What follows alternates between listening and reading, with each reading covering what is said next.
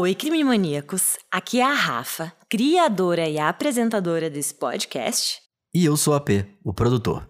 O Dia dos Namorados está chegando e eu não poderia deixar de fazer um episódio sobre o tema, né, AP? Claro, Rafa. A história que eu vou relatar para vocês hoje traz um lado obscuro dos relacionamentos amorosos. O amor pode levar as pessoas a fazer coisas realmente incríveis e maravilhosas, mas também pode ser tóxico e levar à violência, como a pior das drogas. O caso de hoje conta sobre um caso onde a paixão e o amor nasceram sim, mas não prevaleceram. Esse é o caso de Janet Fay e Delphine Downing.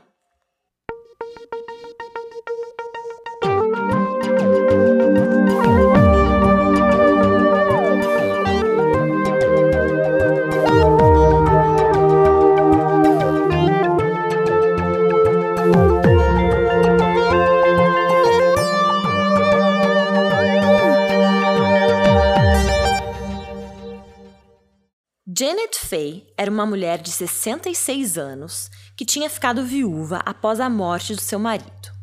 O ano era 1948 e ela tinha alugado um apartamento espaçoso no centro da cidade de Albany, no estado de Nova York. A Janet era uma pessoa extremamente religiosa, do tipo que ia à missa todos os domingos, era ativa na comunidade e fazia caridade. Mesmo com 66 anos, a Janet era uma pessoa ativa e estava querendo se abrir para o amor de novo. E a P, eu sei até que tem muita gente que julga, que fala quando o marido ou a esposa morre, não se deve procurar uma nova pessoa, não se deve trair a memória de quem se foi, ou se deve esperar um bom tempo para fazer isso. E eu, pelo contrário, acho que é uma imensa força e de uma imensa determinação quem se permite amar de novo. Porque a dor de perder um parceiro é tão surreal e traz tanto trauma que eu acho é que se deve ter muita coragem mesmo para se abrir de novo pro amor, ficar vulnerável, e eu admiro bastante essas pessoas. A Peto sabe, minha mãe passou por isso, meu pai faleceu quando era bem nova, e eu sempre a admirei muito por se deixar amar novamente. Nossa, Rafa, eu não tenho nem conteúdo para falar sobre isso. Acho que quem sou eu para julgar? Acho que o importante são as pessoas serem felizes e amarem o máximo que puderem, pelo máximo de tempo que conseguirem. Então, tenho certeza que é realmente um, um exemplo de muita força você conseguir se permitir amar novamente depois de um acontecimento tão trágico como a perda de um parceiro. Pois é, e a Janet era uma dessas. Ela queria encontrar um novo amor, então começou a participar de um tipo de um clube, que pelas minhas pesquisas eram bem comuns naquela época dos anos 40. E esse clube chamava o Clube dos Corações Solitários. E como funcionava isso, Rafa? Bom, era da seguinte forma. O Clube dos Corações Solitários era basicamente um serviço de encontros onde os membros desse clube se anunciavam como solteiros ou viúvos disponíveis. Esses clubes, na verdade, se auto-intitulavam como escritórios de matrimônio, mas eles eram popularmente conhecidos como Clube dos Corações Solitários mesmo. Esse tipo de negócio teve sua ascensão na metade do século XX e os integrantes pagavam uma anuidade de 4 dólares e 95 centavos se fossem homens e 1 dólar e 95 centavos se fossem mulheres. E assim os membros recebiam as informações das pessoas disponíveis, com suas descrições e etc. E a P, aqui tem um dos anúncios desse tipo de clube. Você pode ler pra gente, por favor? Claro, Rafa. O anúncio dizia o seguinte: abre aspas.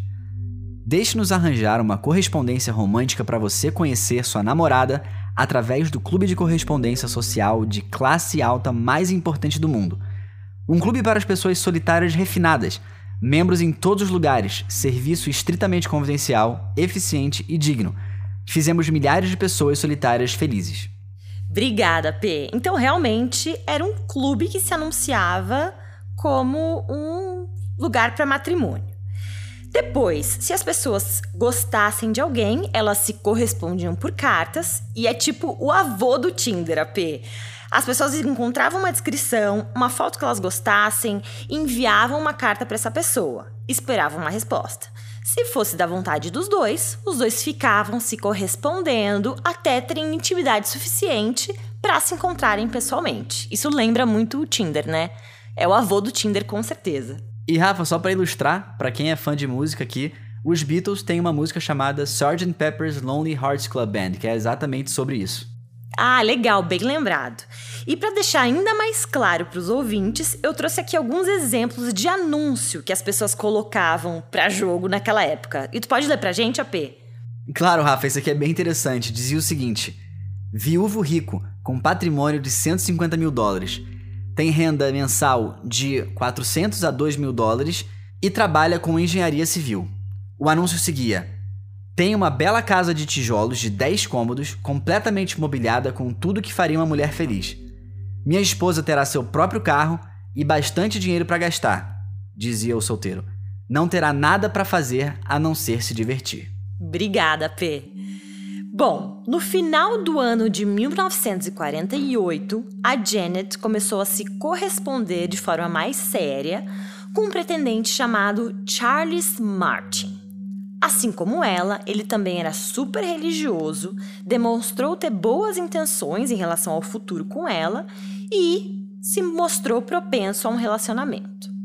Depois de algumas semanas conversando, no dia 31 de dezembro de 48, véspera de Ano Novo, ele foi visitá-la em Albany. De acordo com os relatos, ele chegou na casa dela com um lindo buquê de flores e eles passaram o dia juntos, falando sobre a vida e também sobre assuntos religiosos. Nos dias seguintes, eles passearam pela cidade e Marta, a irmã de Charles, se juntou aos dois. A Janet estava tão contente com o novo amor que até deixou que ele e a sua irmã dormissem no apartamento dela. E eu imagino que isso era super ousado para os anos 40, né, AP? Pois é, Rafa, eram tempos muito diferentes, né? Ainda bem que hoje, 81 anos depois, a situação evoluiu bastante. Bom, logo depois do ano novo, a Janet quis apresentar o seu novo pretendente a uma pessoa muito especial e que ela amava muito: a Mary Spencer, sua enteada. Sabe, AP, mesmo o pai da Mary tendo falecido há algum tempo, as duas mantiveram um relacionamento e um bom relacionamento. A Janet praticamente tinha ajudado a criar Mary ao longo dos anos em que ela foi crescendo, e esse encontro entre Mary e Janet seria super especial. As duas eram muito próximas e a Janet levaria o seu novo amor para apresentar a Mary. E como eu estava falando, esse encontro seria épico, já que a Mary iria conhecer o novo amor da sua madrasta. Mas pelo que eu entendi da história, os dois, Janet e o Charles, ainda não estavam namorando oficialmente. De novo, né? Eram os anos 40, a Janet era uma católica devota e por hora o novo amor era mais como um potencial namorado, um pretendente que ela queria apresentar para a enteada. Janet estava indo então da cidade de Albany, em Nova York, para a cidade de Amsterdã, não na Holanda, mas no estado de Nova York mesmo. Amsterdã era e continua sendo uma cidade pequenininha com apenas 16 quilômetros quadrados. Segundo o censo americano, no ano 2000, Amsterdã tem uma população de 18.355 habitantes e a viagem de Janet era curta, já que apenas 60 quilômetros separam Albany de Amsterdã. Mary, por sua vez, estava super ansiosa, até que sua madrasta, junto com seu pretendente Charles e a irmã dele, Marta, chegam em sua casa. Papo vai, papo vem, e eles começam a contar como se conheceram, a que passo tal relacionamento dos dois e etc. A Janice demonstra e conta como tá totalmente apaixonada por Charles. Ela já tinha começado a inserir ele na sua vida, apresentando-o para amigos e coisas assim, e as coisas estavam evoluindo super bem. E a Mary logo entendeu por que, que a sua madrasta estava tão apaixonada por ele. O Charles, na verdade, era um cara muito interessante. Era um homem de negócios extremamente bem sucedido. Era meio que um homem do mundo, já que ele havia conhecido muitas coisas em sua vida. A sua família era da Espanha e foi lá onde ele passou a maior parte da sua infância. Então, para Janet e para Mary, que eram de cidades pequenas, isso parecia super exótico, diferente. Imagino, né, Rafa? Até porque nessa época, nos anos 40, o mundo não era tão globalizado, as distâncias não eram tão curtas, viagens eram mais caras, avião era uma coisa rara. Então eu imagino ter esse tom mais exótico. É, AP, e eu consigo entender por que, que a Janet ficou caidinha pelo Charles. Ele era diferente, exótico e estava apresentando como se fosse um mundo novo para ela. Ele era um verdadeiro partidão, isso sim. Parecia realmente que Charles traria uma vida feliz e cheia de aventuras para Janet. No entanto, tinha uma coisa, uma pequena coisinha que estava deixando a Mary com uma pulga atrás da orelha. Uma coisa que para ela se destacou. E era o fato de que Charles tinha 35 anos e a sua madrasta 66. Ou seja, ele tinha quase a metade da idade dela. Agora, de novo, acho legal a gente falar aqui que quem somos nós? Quem sou eu para julgar o amor de alguém? Essa mulher era sim mais velha, mas ela tinha passado por um trauma de perder marido, queria mais era aproveitar a vida, e eu entendo. Eu mesma sou mais velha que o AP. Fiquei insegura no começo, mas depois eu entendi que amor é amor, gente. Pois é, Rafa, é verdade. Eu sempre te falei que isso era besteira e que a partir de uma certa idade a diferença fica cada vez menor. Então é importante que as pessoas se gostem, se respeitem, estejam na mesma sintonia, e a gente sabe que é bem o nosso caso. é isso mesmo. Bom, e de novo, é um pouco incomum, mas nada que impeça um romance de acontecer ou que impeça as pessoas de se amarem. Às vezes acontece tudo bem. Tanto que não se tem registro nas minhas pesquisas de que a Mary trouxe de novo esse assunto. Na verdade, não se tem muita informação sobre o que a Mary fez depois de conhecer Charles e Martha ou como é que foi o restante dos dias com eles. Mas o que se sabe é que após saírem de Amsterdã, a Mary recebeu uma carta da sua madrasta no fim daquele mesmo mês de janeiro. E aí o jornal The New York Daily News imprimiu essa carta, na época, em uma das suas edições diárias, em março de 49. E a Peito, podes ler pra gente a carta que a Janet mandou pra Mary, por favor? Deixa comigo, Rafa. Numa tradução literal, ela seria mais ou menos assim: Minha querida Mary, você pode achar que eu não quis te escrever antes. Me desculpe, eu estive muito ocupada visitando diversos lugares diferentes e também fazendo muitas compras. Eu estou muito animada e estou vivendo um dos melhores momentos da minha vida. Eu nunca me senti tão feliz antes. Em breve serei a senhora Martin. E então, eu e Charles iremos passar o inverno na Flórida. Mary, eu gostaria de te pedir um grande favor. Eu gostaria de te pedir para ligar para a agência American Express e pedir para que eles enviem o meu baú e minhas caixas que eu tenho aí. O endereço pode ser encontrado nos selos que estou colocando nessa carta. Eu gostaria de separar algumas coisas antes de ir para a Flórida. Eu estou tão contente com o Charles, ele é muito bom e querido comigo. E sua família também. Eles fizeram de tudo para eu me sentir o mais em casa possível. Bom, vou indo e te desejo tudo de melhor. Muito amor para vocês dois e beijos na criança. Eu realmente sinto saudade de todos vocês, mas tenho certeza de que todas as minhas orações estão sendo atendidas. Deus abençoe todos vocês. Assinado Janet J. Fay. Obrigada, P. A carta é muito fofa e é linda. Mas quando a Mary lê isso em janeiro daquele ano, na hora ela suspeita de algo. Como assim, Rafa? Não era só fofura na carta? Olha, P, porque pela carta ela sente que a escrita da madrasta não parece ela mesma. Sabe quando a gente conhece tanto uma pessoa que sabe o jeitinho que ela escreve, seja a forma de construção das frases, sejam as palavras que foram usadas? Às vezes a gente não sabe exatamente, racionalmente, o que, que tem de estranho, mas no nosso interior a gente sabe que tem algo de diferente. Que meio que a pessoa que a gente conhece não tá sendo ela mesma, sabe? Nossa, entendo total, Rafa. Hoje em dia, nessa época de WhatsApp, a gente sabe direitinho como as pessoas falam, digitam, então entendo totalmente a preocupação dela. Pois é. E alguns amigos da Janet também recebem essas cartas no mesmo período. E as cartas contam basicamente a mesma coisa, um pouco de como tá a sua vida, como tá maravilhosa, como Charles é maravilhoso e que ela tá muito feliz. E também que ela e Charles resolveram dar mais um passo no relacionamento. Eles estavam noivos. Ah, entendi, Rafa. Então ela estava super empolgada e como não tinha Facebook e Instagram para mostrar para os amigos, ela só saiu mandando carta. pode ser, pode ser. Na época, acho que até os telefones eram meio escassos, né? Então, claro, podia ser isso mesmo. Só que, como eu comentei antes, a Mary achou a escrita da madrasta meio fora do comum, sabe? E tinha uma outra coisa que ela notou De acordo com Charles Bells, do New York Daily News, a Mary também notou que a carta foi digitada e não escrita à mão. Bom, Rafa, mas apesar de a gente estar tá falando de 80 anos atrás, isso era normal pra época, né? Eu acho que até pode ser, viu, AP? Mas acontece que a Mary sabia de uma coisa que fazia toda a diferença. A Mary sabia que a madrasta não sabia digitar. E eu sei que hoje parece algo muito óbvio, né, para todo mundo, porque praticamente a gente nasce do lado de computador, telefone, etc. Mas não, gente, no passado ninguém nascia sabendo digitar. Antigamente acho que tinham até cursos de digitação, etc, para que as pessoas aprendessem como fazer.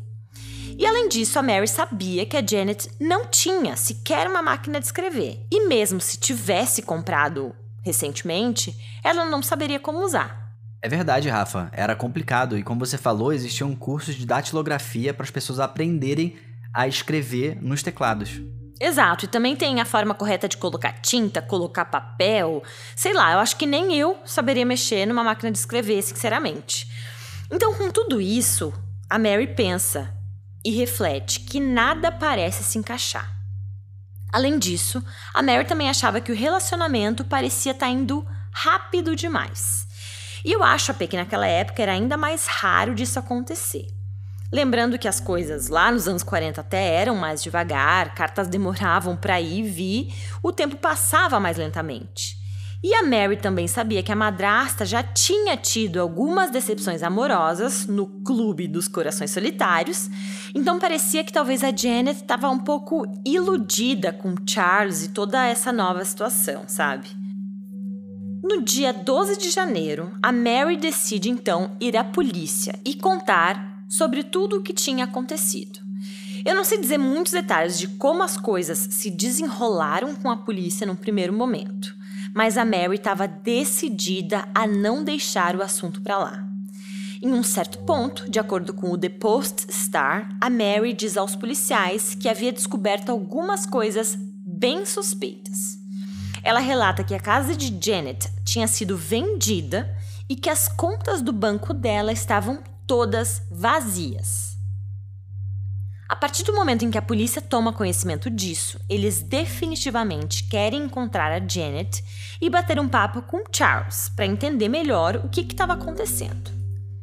Só que o problema, AP, é que nem Janet, nem Charles e nem a irmã dele, Marta, foram encontrados. Mesmo com a busca da polícia durante um tempo, nenhum sinal dos três apareceu. Mal sabiam os policiais que em outro lugar, a mais ou menos 900 quilômetros de Albany, uma história semelhante estava começando a se desenrolar. Mais tarde, no mês de janeiro de 1949, em Byron Center, no Michigan, algumas pessoas da comunidade começaram a notar coisas estranhas na vizinhança, especificamente com uma mulher chamada Delphine Downing. Todos da região sabiam que o marido dela tinha falecido em um acidente de carro há um tempo e que ela havia ficado sozinha com a sua filha de dois anos para criar. E as coisas não estavam sendo fáceis. Ela ainda era jovem e ficar sozinha para o resto da vida não estava nos planos dela. A Delfine, na verdade, queria, sabe, a P, casar novamente, reconstruir sua vida como mãe e esposa e realmente seguir esse caminho. E parecia que ela tinha conseguido. Os vizinhos tinham notado recentemente que ela vinha recebendo visitas de um homem. E lembrando que, né, eram outras épocas, então a vizinhança notou e comentou que esse homem desconhecido estava dormindo na casa da Delfine. Claro que isso passaria despercebido hoje em dia em São Paulo, em cidade grande e tal. Mas se você mora em Byron Center nos anos 40, não adianta. As pessoas vão notar. E o cara parecia um super partidão, sabe, para essa jovem viúva. Afinal, ele era um homem de negócios muito bem sucedido na área de exportações e que tinha um carinho especial por crianças. Então, quando ele escreveu para Delfine e disse que gostaria de visitá-la lá em Byron Center, ela ficou lisonjeada. E ela também não achou nada ruim quando ele disse que traria a sua irmã junto com ele. Pera, Rafa, mas como? Eles estavam trocando cartas então? Sim, estavam sim. E adivinha como eles se conheceram. Pelo Clube dos Corações Solitários. Exatamente, AP. O mesmo clube que a Janet participava. E o nome do homem, por coincidência, também era Charles.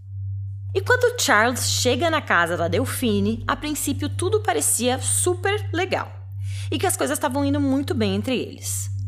Como ele já tinha aparecido várias vezes na casa dela, parecia sim que ela estava adorando a companhia desse novo homem em sua vida. Assim que se conheceram, Delphine ficou impressionada com ele e deve ter imaginado um futuro lindo juntos. Ela adorava a maneira cortejante que ele a tratava e as suas atitudes em relação à sua filha Raynell. E eu fico imaginando, sabe, a P? Provavelmente ele tratava ela e a sua filhinha de dois anos super bem, né? Depois de um mês que o homem e a irmã dele estavam em Byron Center, na casa da Delphine, algo começou a parecer suspeito para os vizinhos. Ambos, tanto Charles como a Marta, já estavam por ali havia bastante tempo. Isso é a primeira coisa que foi meio suspeita para os vizinhos. Depois eles começaram a perceber que eles viam cada vez menos a Delfine e a sua filha. Não se sabe exatamente o que, que despertou o clique de estranheza ali nos vizinhos da região, mas o que se sabe é que esse sentimento de que algo estranho estava acontecendo permaneceu por um tempo. Por dias a fio, ninguém tinha visto de fato a mulher ou a sua filha, e finalmente, em 28 de fevereiro, de acordo com Joseph McNamara, algum dos vizinhos decide ligar para a polícia. Então, as autoridades vão atrás da Delfine até na casa dela. E eles batem na porta. Uma, duas, três, inúmeras vezes, mas ninguém atende. E aí eles decidem esperar para ver se alguém chega. Por volta da meia-noite, surpresa, um homem e uma mulher chegam em casa. Mas quando os policiais olham de perto, a mulher que estava ali não era Delfine. Quem estava ali eram Charles e Marta. Tá, Rafa, mas cadê a Delfine? Bom, os policiais também estavam se perguntando a mesma coisa. E aí eles questionam ao Charles e a Marta onde estava a dona da casa e a sua filha Randall. Então Charles, com todo o seu charme, age de maneira muito natural e diz: Ah, ela foi para Detroit com a filhinha visitar alguns amigos. Não se preocupem.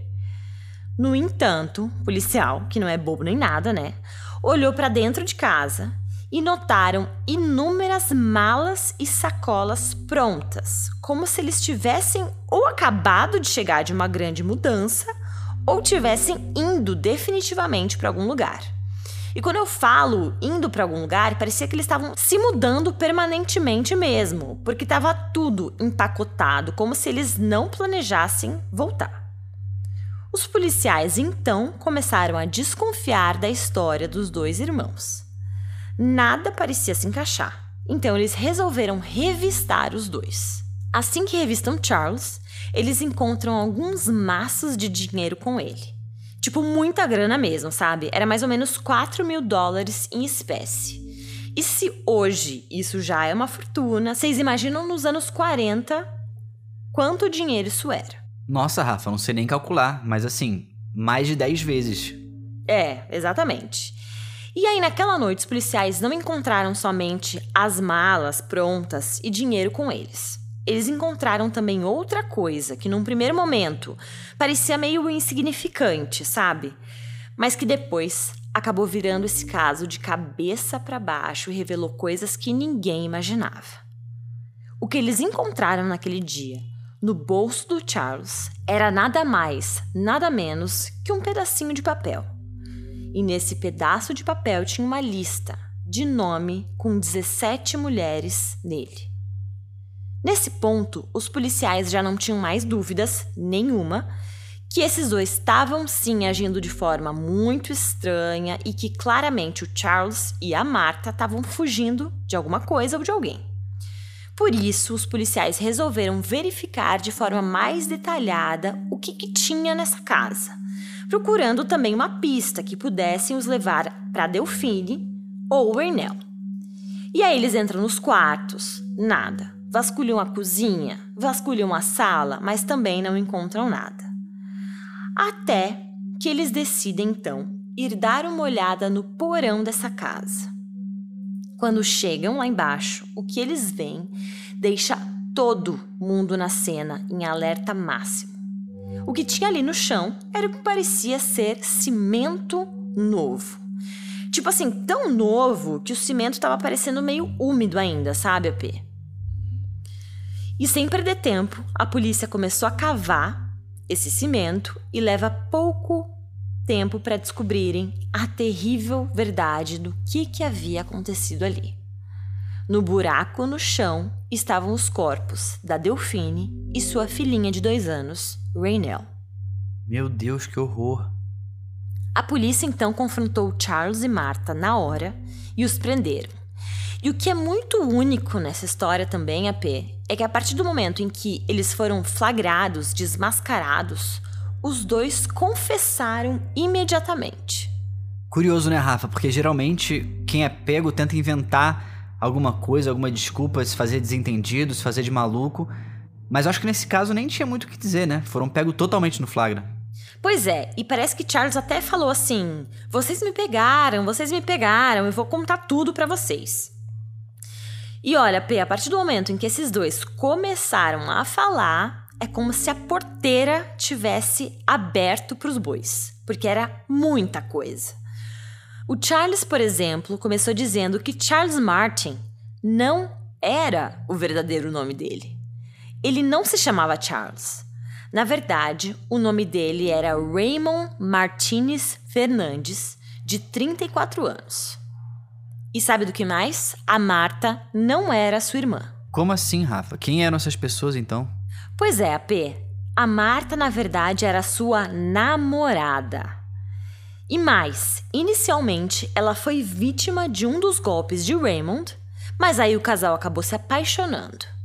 E a paixão problemática dos dois fez com que Raymond revelasse a Marta que ele, na verdade, era um golpista.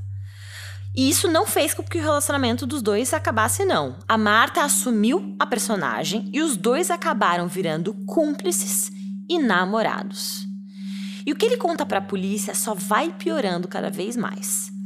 Ele diz que os dois, Marta e Raymond, estavam trabalhando juntos para dar o golpe na Delfine.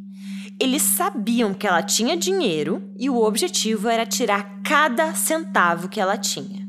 E o plano estava indo muito bem, ele tinha conseguido conquistá-la, estava praticamente morando com ela e ainda por cima tinha conseguido levar Marta junto sem levantar suspeita. A Delfine também estava apaixonada por quem Raymond inventou que era um espanhol charmoso e bem-sucedido. E ele havia trabalhado duro para construir esse alter ego chamado Charles. E uma das coisas da qual o Charles se gabava era de ter um cabelo macio e sedoso. Só que na verdade o Raymond era praticamente careca. E claro que não tem nada demais perder cabelo, se careca, etc. Mas para o Charles, ou seja, Raymond, era algo tão essencial no personagem dele, no seu próprio esquema, que era algo que ia além das aparências. Charles tinha uma cabeleira maravilhosa, o Raymond não. E até parece engraçado a P falar isso, mas tudo desandou para Delphine quando ela descobre que o seu namorado, Charles, ou Raymond, usa uma peruca e ela o confronta a respeito disso. E de novo, não que seja nada demais a pessoa usar peruca, ser careca, etc. Mas a Delfine, na verdade, começa a refletir que se ele tá mentindo para ela sobre isso, sobre usar peruca, será que ela não estaria mentindo sobre outras coisas também? E aí ela meio que pirou, sabe? E para mim, particularmente, pensando e lendo muito sobre o caso, parecia que nesse momento a ficha dela caiu. Porque, de novo, com Delfine, ele também estava indo rápido demais. Ela já havia, inclusive, vendido a casa dela, porque aparentemente os dois estavam fazendo planos para se mudar para Califórnia juntos e construir uma vida lá.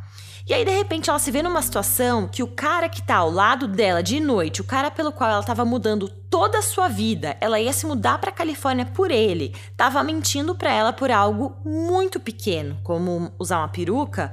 O que mais poderia ter ali? O que mais ele poderia estar tá inventando para ela?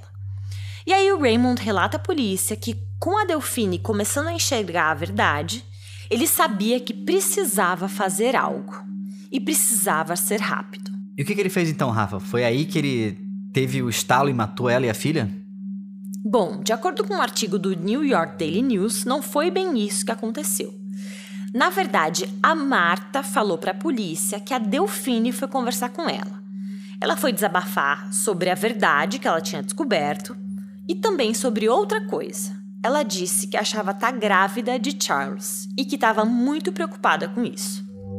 É, eu imagino, né? Especialmente achando que ele era mentiroso e não sabendo muito bem se ele estava falando a verdade. Não, exato. Eu acho que a Delfine devia estar tá desesperada nessa hora. Só que além disso, a Marta, na verdade, era namorada do Charles. E aí, quando ela se deu conta que a Delfine teria um filho do seu namorado, ela ficou completamente maluca. Ela não podia deixar que aquilo acontecesse. Então, ela deu uma pilha de remédios para dormir para Delfine e depois o Raymond atirou nela antes que ela acordasse pura covardia. Dois dias depois, quando a bebê Raynell estava chorando sem parar, eles finalmente se encheram o saco da bebê e foi quando a Marta decidiu afogá-la e enterrá-la junto com a mãe no porão. Que isso, gente? Vira até o estômago ouvir isso de você, Rafa. Olha, depois de todas essas revelações, AP, a polícia ficou chocada com a frieza desse casal. E acho que mais do que isso, sabe? Eles entenderam que tudo isso foi um plano meticulosamente calculado, desde o disfarce do Raymond, criando esse personagem que é o Charles, até selecionar a vítima perfeita no clube dos corações solitários. Olha, eu acho que é muita vontade de cometer um crime, sabe? Porque teve que ter planejamento, criatividade, paciência. O cara até colocou uma peruca para se fazer de, de outra pessoa. Então, é muita, muita vontade de, de fazer o mal, sabe? E o Raymond revela que o esquema não é sobre sexo ou violência, sabe? E sim sobre dinheiro.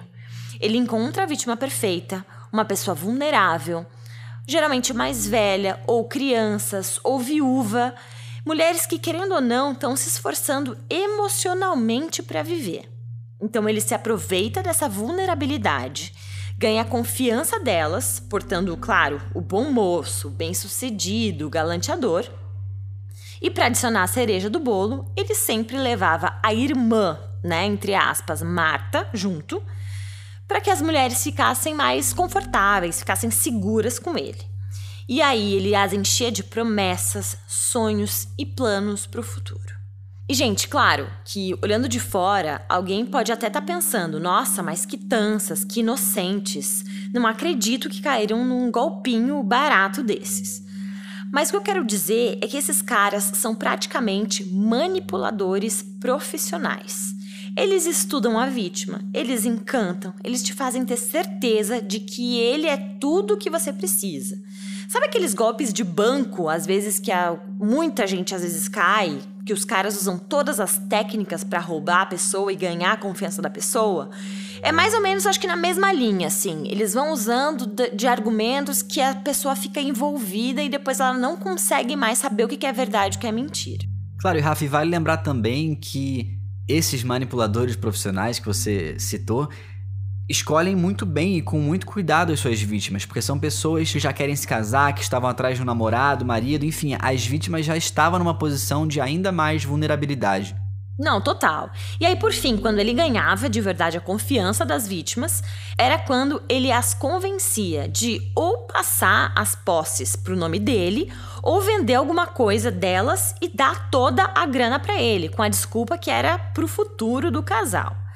E quando os policiais já estavam estupefatos com tudo que eles estavam ouvindo, aí é que mais uma parte do plano desse macabro casal é revelado. E a P lembra daquela listinha com os nomes que foi encontrada no bolso do Raymond que eu falei antes? Lembro.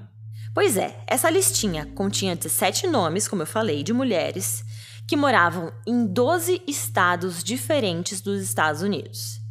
E alguns desses nomes tinham marcas de check do lado, como se tivesse dado um ok, sabe? Do lado do nome. E o que parece é que Raymond estava se correspondendo com todas essas mulheres. E aí, AP, pelos relatos, parece que ele até chegou a casar com algumas delas. Mas as vítimas, no entanto, quando se davam conta que tinham caído num golpe, muitas vezes elas se sentiam humilhadas, envergonhadas por terem sido enganadas e nem iam até a polícia. E foi assim que a dupla Raymond e Marta ficaram tanto tempo fora do radar da polícia. A gente até falou em outro episódio, né, Rafa, que existe um termo chamado catfish, que é quando uma pessoa assume uma outra personalidade, uma outra pessoa virtual, muito usado hoje em dia na internet para aplicar golpe, seja de cunho amoroso ou de financeiro.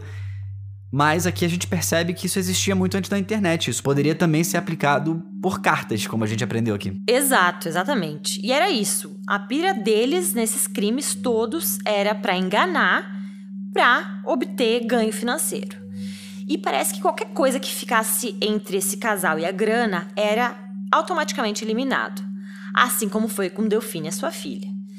Em um momento do interrogatório, a Marta chega num ponto em que ela fala sobre as outras vítimas. E ela faz uma confissão aterrorizante. Ela fala sobre um outro assassinato. Que além de matar Delphine e Rainell, ela confessa que o casal matou uma terceira pessoa. E essa pessoa era uma mulher de Albany, Nova York, chamada Janet Faye. E agora, a esse ponto, a polícia de Michigan não faz nem ideia de quem seja a Janet Faye, né? Porque lembra, ela estava em outro estado. Nem eles nem sabiam em Michigan que ela estava desaparecida. Mas depois dos relatos da Marta e com o que o casal fez com ela, a polícia não deixaria a história da Janet ser esquecida. A Marta relatou que o Raymond estava sendo muito carinhoso com Janet e ela não estava gostando nem um pouco. A Marta disse que estava queimando por dentro de raiva e sentindo muitos ciúmes. Até que um dia ela entrou no quarto da Janet e do Raymond e viu a Janet nua com os braços em volta do Raymond. E essa cena foi demais para Marta. Ela não conseguia aguentar. De acordo com os relatos, as duas começaram a discutir. A Janet gritou de um lado que não queria mais a Marta vivendo com eles e de outro, a Marta estava ardendo em raiva. Nessa hora, a Marta relata que o Raymond gritou: Faça ela ficar quieta, não importa o que você tiver que fazer. Apesar de mais tarde a Marta relatar que teve um apagão e não se lembrava de nada do que aconteceu naquele dia, a Janet recebeu uma martelada na cabeça e em seguida foi sufocada com um lenço. Raymond e Marta, então, limparam todo o quarto, enrolaram o corpo da Janet em lençóis e toalhas, assim, e a colocaram dentro de um armário. E aí, AP, o que eles fizeram depois, até eu duvidei e tive que ler de novo. Porque a crueldade, frieza e falta de noção desses dois ultrapassou qualquer limite. Lá vem, Rafa, se prepara, gente. O que, que eles fizeram, Rafa? Bom, AP, eles foram dormir. No dia seguinte, compraram um baú enorme e jogaram a Janet lá dentro. Eles então foram até a casa da irmã verdadeira de Raymond e a convenceram a guardar o tal baú com ela por um tempinho. Alguns dias depois, o Raymond pegou o baú de lá e enterrou no porão de uma casa alugada. Ele cavou um buraco e cobriu com cimento, exatamente como ele fez com a Delphine e Raynell posteriormente. Nos dias que seguiram, eles esvaziaram as contas da Janet e datilografaram aquelas cartas que foram enviadas à família e aos amigos. Ou seja, então quando eles receberam a carta e a Mary, a enteada, que suspeitou e relatou para a polícia porque tinha achado estranho a forma como a madrasta tinha escrito, ela já estava morta. Exato. Eles já haviam matado Janet e já estavam, inclusive, a caminho da próxima vítima, a Delphine. Depois que o caso foi a público e os policiais finalmente descobriram quem era Janet, claro que a Mary ficou arrasada ao saber de tudo. Mesmo esses crimes tendo sido cometidos em dois estados diferentes, Martha e Charles foram julgados no estado de Nova York. E o motivo era simples: em Nova York existia pena de morte e no Michigan não. Depois de serem presos, Raymond confessou ter matado muitas outras mulheres E a polícia desconfia que foram mais ou menos 17, mas nunca se soube exatamente quantas foram, porque depois ele retirou a confissão, dizendo que tinha falado aquilo somente para proteger a Marta. Em 18 de agosto de 1949, depois de 44 dias de depoimentos, o caso foi para a júri, que era composto de 10 homens e duas mulheres. Eles consideraram Raymond e Marta culpados de assassinato em primeiro grau. E de acordo com o Daily News, os réus não demonstraram nenhuma emoção e nem surpresa pela condenação. Não houve apelo para nenhum dos réus e a sentença foi marcada para segunda-feira seguinte. Em 22 de agosto, Marta Beck e Raymond Fernandes permaneceram impassíveis enquanto a juíza Pécora os condenava à morte à cadeira elétrica. Em uma hora, eles já estavam a caminho da prisão de Sing Sing, uma prisão de segurança máxima que fica na cidade de Ossining, em Nova York, a uns 45 quilômetros mais ou menos da cidade de Nova York. A Marta tornou-se a presidiária número 108594 e Raymond número 108595. Depois que eles entraram na cadeia, foram feitas perguntas de rotina para Marta. Uma delas foi: A que você atribui o seu ato criminoso? perguntou o guarda. E ela disse: A uma trama que eu entrei e não consegui mais sair. Quando perguntado sobre a mesma coisa, Raymond disse que tudo tinha sido, abre aspas, um mero acidente. Eles foram imediatamente separados e colocados no corredor da morte. A cela deles tinha um beliche, uma pia e um banheiro. A Marta deixou autorizada uma lista de visitantes para ela, né, na cadeia, e nelas incluíam seu ex-marido Alfred Beck, seu irmão e suas três irmãs.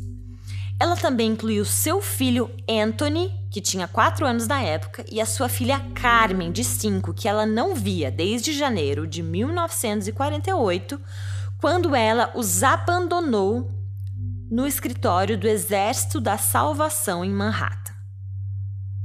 Um ano e meio depois da sentença, em 8 de março de 51, o dia da execução finalmente chegou.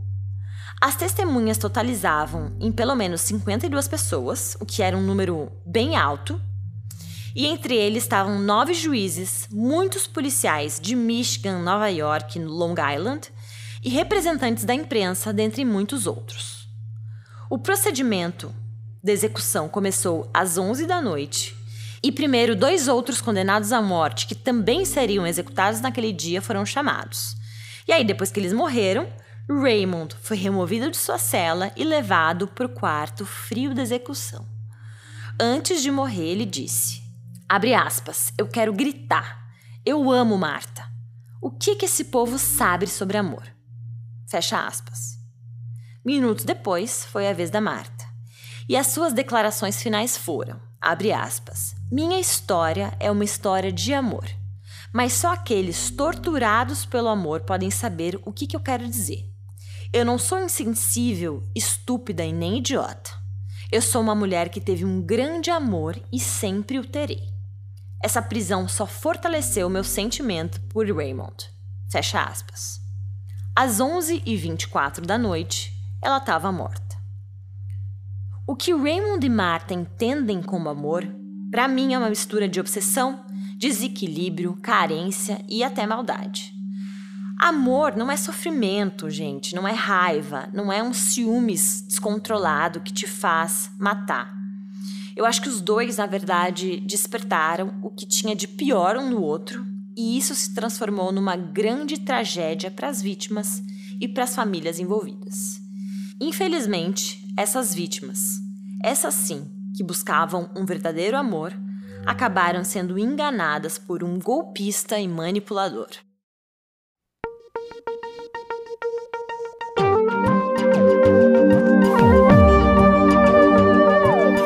Alguns nomes e aspectos foram adaptados na minha interpretação desse caso.